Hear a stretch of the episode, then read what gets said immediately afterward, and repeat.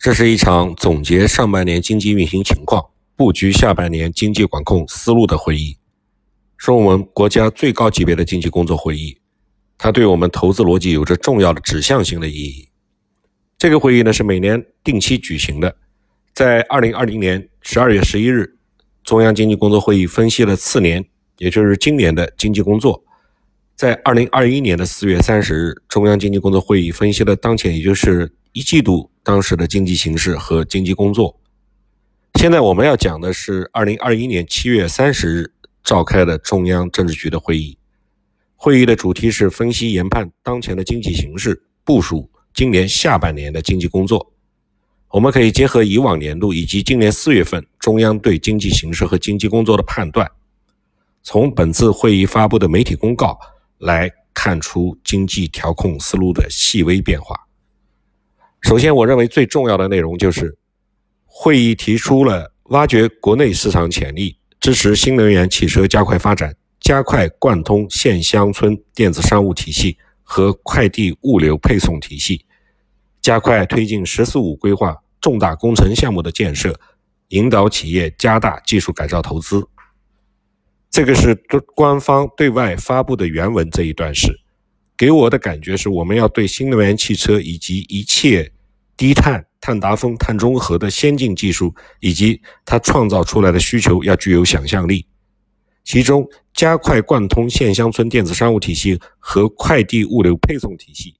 这个预示着政府将带头创造新能源汽车在县乡村以及电子商务体系物流配送方面的需求。第二是要强化科技创新和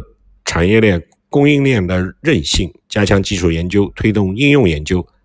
开展补链强链的专项行动，要解决卡脖子难题，发展专精特新中小企业。这里的专精特新，专是专业化、专有化，精是精细化，特即是具有特色，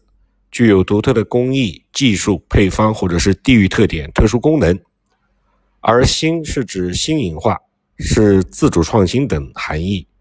专精特新呢，是工信部早在二零一二年就开始提的一个概念，而且直到现在每年还在持续的评选专精特新小巨人企业。这一次的经济工作会议再次重申了这四个字，值得我们借鉴玩味。第三是延续中央之前对经济形势的看法。在今年上半年经济复苏比较强劲的基础之上，下半年呢继续重提经济复苏的恢复还不稳固、不均衡，提出要稳增长。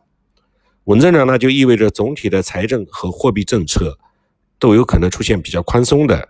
结果，这是好消息。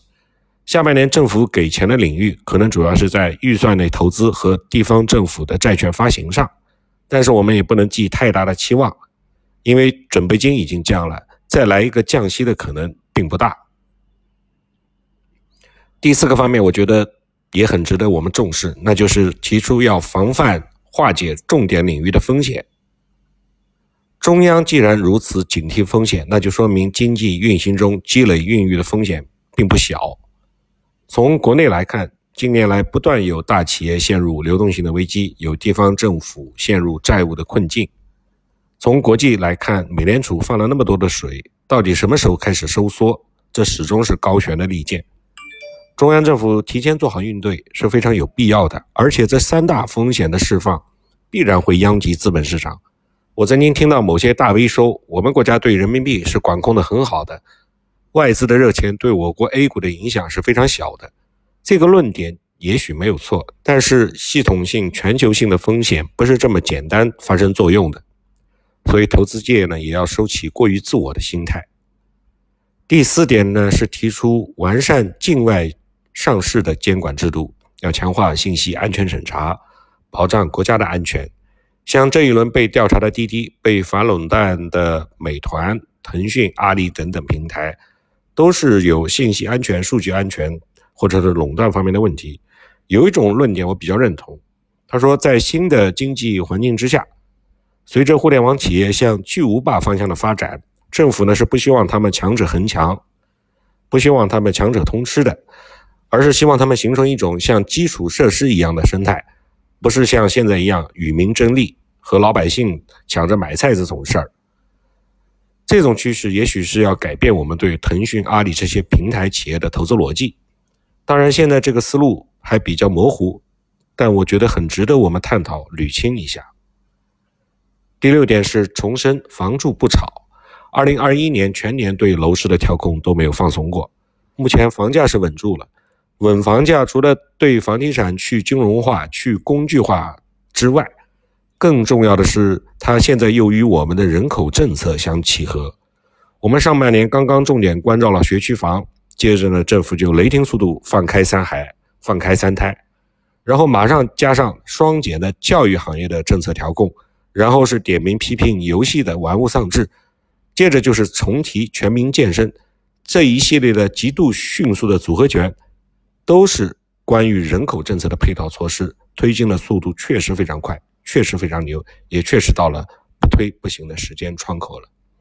好，以上就是我今天要分享的内容，谢谢。